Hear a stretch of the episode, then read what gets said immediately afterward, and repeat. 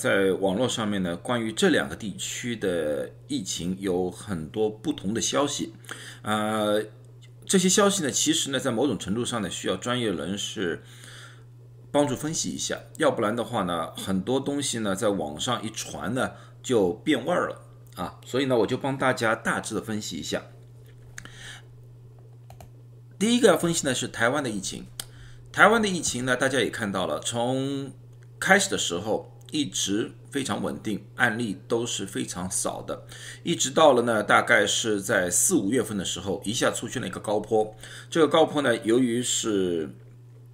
Delta 的疫情，也加上了呃岛内呢有些放松，所以呢一下子疫情出来了，然后呢疫情慢慢得到控制，同时呢，呃台湾呢就。大量的开始想尽一切办法采购疫苗，然后呢，这个疫苗采购上面呢也非常政治化。这种情况之下呢，我做过一个视频，关于台湾的疫情，我做过一个分析。当时，啊，呃，虽然并并不是很完全，我相信也给大家一些提示，到底应该怎么回事情啊。现在至今为止呢，整个台湾呢，一共有一万六千三百一十三例确诊案例，其中八百四十六人。啊，不幸由于新冠死亡，那么死亡比例从确诊比例来说是百分之五点一八，这个百分比呢，从全世界角度来说的话是相对比较高的，因为一般全世界的啊死亡率呢，现在是看上去是大概在百分之一点五到百分之二点二之间，所以百百分之五点一八是比较高的，这个呢有可能是和确诊案例相对来说比较少而造成的啊这种现象，呃。这个呢，当然并不是我今天谈的最主要的重点。今天最主要重点呢是台湾有一个议员在呃新闻发布放会上呢就说了一件事情。他说呢，他说台湾现在接种了疫苗，台湾接种疫苗之后死亡的人人数已经超过了由于确诊而死亡的八百四十六人。啊，这么一说之后呢，被很多中文媒体给转述了。然后呢，就说了，就是说这个疫苗啊是杀人的工具啊，呃，疫苗是不好的，而而台湾的疫苗又不好啊，诸如此类的这个传言是非常非常多。如果你们这两天打开你们的中文自媒体的话，保证会看得到啊。那么到底是怎么样的？到底是怎么一回事？情？那么呢，其实这种这种题目啊，我是不大愿意看的，因为它里面没有一个正规的数据分析。好，那么怎么样做一些数据分析呢？我就去了他们的呃疾病防治中心，台湾疾病防治中心，它有两个表格，我帮大家看看。第一，台湾的疫苗现在一共是四种，第一种是牛津阿斯利康疫苗，啊。牛津阿斯利康里面好多是，据说是日本捐献给他们的，而且一一部分呢是世界卫生组织他买的。他打了这个杂最多，打了一针的话已经超过了七百万剂，两针的话也超过了两百六十万剂。啊，接下去呢是莫德纳的，莫德纳的疫苗呢，呃，打了一针的话呢已经超过了三百万，啊，打了两针的呢也也是接近于一。百五十万左右，然后呢，另外一个呢是台湾的自己研发的一个疫苗，叫高端疫苗。高端疫苗呢，很多人让我分析一下这个疫苗，我说了，它没有三期临床的报告的话，我不分析。任何疫苗我都这样子，任何药物也这样，它没有三期疫苗临床，我就不分析啊。但是呢，在台湾他们已经打了，在台湾呢打了一针高端的呢是，大概是七十四万啊，两针的话接近于六十万。最后呢就是惠瑞。呃，BioTech 的疫苗，辉瑞 BioTech 的疫苗呢，它因为数量比较少，至今为止呢，主要是打一针。第一针的话呢，是一百八十多万剂，第二针呢，只有一百三十五个人打了，啊，所以打第二针的打辉瑞的疫苗是非常非常少的。那么刚才那个台湾议员所说的死亡的人数，打了疫苗死亡的人数比确诊的还要高，是这个数字。他同时也发布了他们有一个疫苗接种以后不良反应的一个汇报的地方，这里面汇报里面死亡人数一一共是八百七十一人，确实是超过了确诊以后的八百四十七人啊。然后呢，他们又分类啊，牛津阿斯利康呢死亡是六百五十六人莫德纳呢是一百八十五人，高端呢是二十五人，和辉瑞呢只有四人，啊，只有四。那么从这个单纯从数据来看的话，这个新闻没有多大问题，啊，但是这里面有两个非常重要的问问题，什么问题？第一个问题就是基础人数。刚才我说的确诊死亡人数是基于一万六千三百一十三例，它的比例是百分之五点一八，而这个八百七十一例是介于这所有的疫苗，也就是一千，大概是一千八百万剂疫苗之后所出现的死亡案例。那么，如果说这些案例全部都和疫苗有关的话，它的百分比是百分之零点。零零四二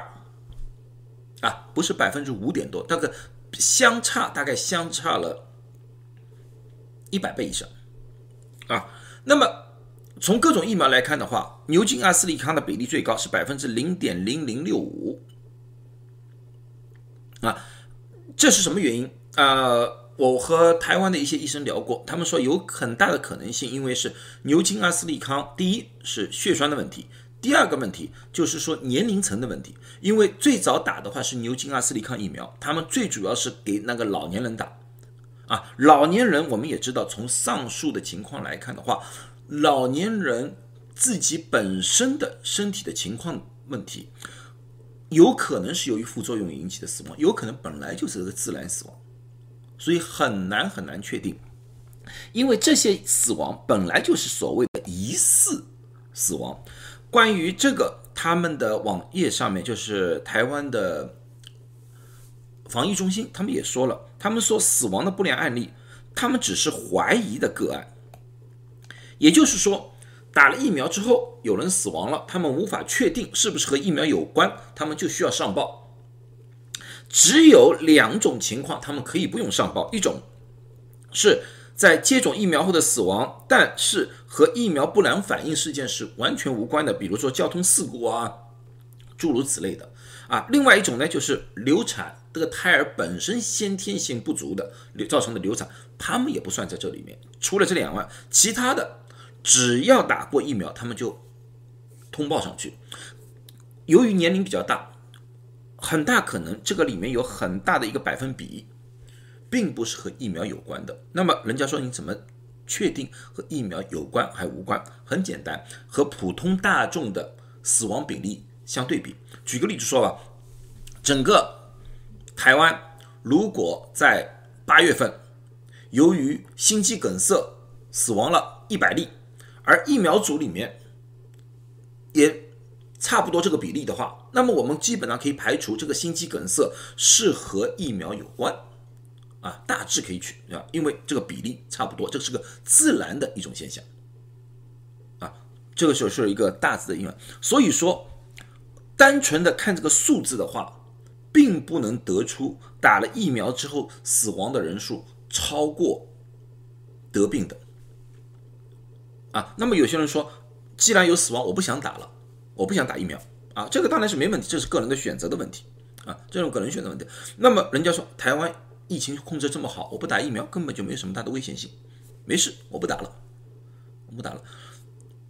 大家知道，台湾疫情至今控制到现在，最主要的原因是严防进口，因为它是一个岛，它可以把这个岛的经济和交通全部大力的封锁起来啊。但是这个无法是长久之计，这个不。但是对当地的经济、旅游，而且对于岛内自己所有的人的那个心理状态，都会造成一个很大的冲击。啊，这一点我们就要看看新加坡。新加坡的控制其实并不比台湾差。新加坡的疫情第一波有，然后控制很好，他们也是清零的政策，当时一直到现在，疫苗有了之后，他们开始放开了。放开之后，案例确实上升了，不但是确诊案例，而死亡案例上升了。但是新加坡的总理李显龙就说了，他说：“我们不想再封了，也不能再封了，因为任何一个一次封锁都对当地的经济、对当地人的健康造成了非常大的冲击。我们只能，也必须要通过其他的方式，让新加坡和世界接轨。所以，他们新加坡开始了，呃，放弃清零政策，准备和新冠共存。至今为止，新加坡确诊的案例是十三万两千两百零五例，死亡一百八十三例。啊，那么从这个角度来看的话，人家说哇，开放是非常危险的。特别最近在网上有个传闻，就说打了疫苗的人和不打疫苗的人对半开，需要住院，也就是百分之五十打了疫苗的人住院，百分之五十不打疫苗的人需要住院。他们这个数据说的对不对？他们说对，这个数据是新加坡的卫生部门自己公布的。那么我去看了一看，他们数据说的对不对？对，但是和刚才那个问题一样，他们没看一个基数。为什么说没看基数？记住，新加坡打了疫苗，至今为止百分之八十四的人已经完成了疫苗注射，百分之八十五的人完成了至少。一针的注射，啊，那么我们就看百分之八十四吧。这是新加坡过去三十天的住院情况，百分之九十八点五的人确诊的人是无症状者和轻症状者，绿色的，只有百分之一点一的人需要住院吸氧，百分之零点一的人需要重症病房。百分之零点二的人死亡。那么，如果你们跟踪我的话，如果去年四五月份你们看到我的视频的时候，你们已经知道，全世界无症状者和轻症状的百分比，一般的情况是百分之八十，大概百分之二十的人需要住院，大概百分之。十的人需要吸氧，而死亡的比例在全世界的死亡比例，包括美国，在百分之一点五到百分之二点二之间。而新加坡当打了这么多疫苗之后，他们的数字远远低过全世界的平均值。啊，这是第一点，我要告诉大家的。第二点。当百分之八十五的人已经接种完两针疫苗之后，他们需要吸氧的人是百分之四十九点六的，是打过疫苗；百分之五十点四的是没有打过疫苗。然后单纯从这两个数字来看的话，确实很像对半开，但是他们的基数是不一样的。这个是基于百分之八十五的基础，而这个只是基于百分之十五的基础。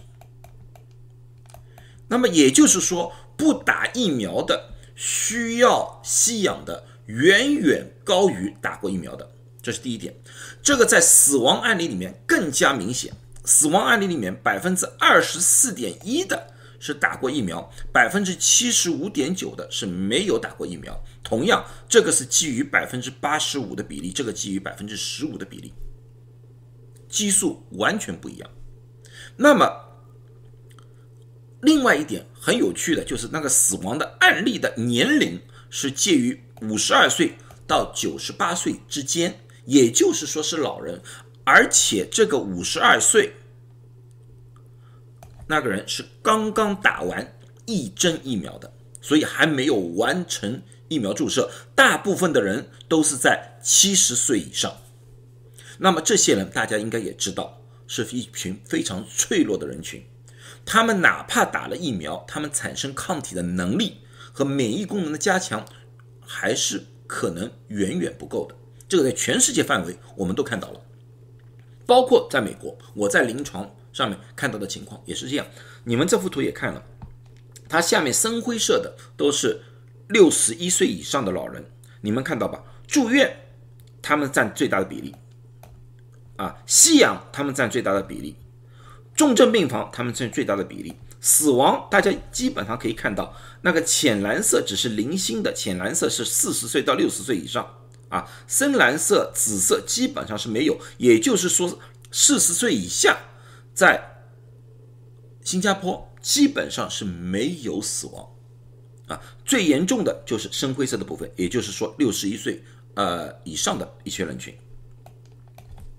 这是一边老年人的人群，所以从这些来看的话。啊，我只分析数据，这个疫苗，汇瑞疫苗是有效的，啊，它可以很有效的防止重症。和死亡，因为这个数据，我觉得新加坡的数据相对来说最完完完整，但是我们也同时要看到，新加坡打的疫苗比美国、以呃以色列都打得晚，啊，随着时间的推移，他们可能会出现一些重症相对来说增加的一个可能性。啊，这个应该就是从美国和以色列的教训里面，我们可以看得到。那么，当以后是不是要打加强针，我们拭目以待。啊，但是从全世界的走向来看，不管是美国、欧盟啊，包括现在的新加坡，大家的趋势就是说，我们打了疫苗，我们愿意接受里面的风险，我们愿意开放。啊，世界不能停顿，我们的国家不能停顿，我们的经济不能停顿。要不然的话，会出现各种各样的负面的影响，不单单是疫情的死亡，还包括忧郁症的死亡。因为去年在整个美国或者欧盟世界里面，由于新冠的封闭，大家和社交距离的增加，有好多忧郁症的病人出现。同时，也有可能性，很多人由于害怕新冠，不愿意去医院或者医生那边就诊，而耽误了病情。我也看到过啊。经济上更加不用说了，如果旅游业停止的话，大家可以想象到很多餐馆、很多靠旅游业生存的家庭啊，或者事业可能受到很大的冲击啊。好，那么今天我就讲到这里啊，这个只是帮大家做一次数据的分析，也帮大家啊大致了解一下外面那些自媒体流传的那些数据的呃出处以及啊如何看待这些数据。啊，希望大家都健康啊！也希望大家能打疫苗的，最起码这个基本的完成两针疫苗，加强针我以后再谈。谢谢大家。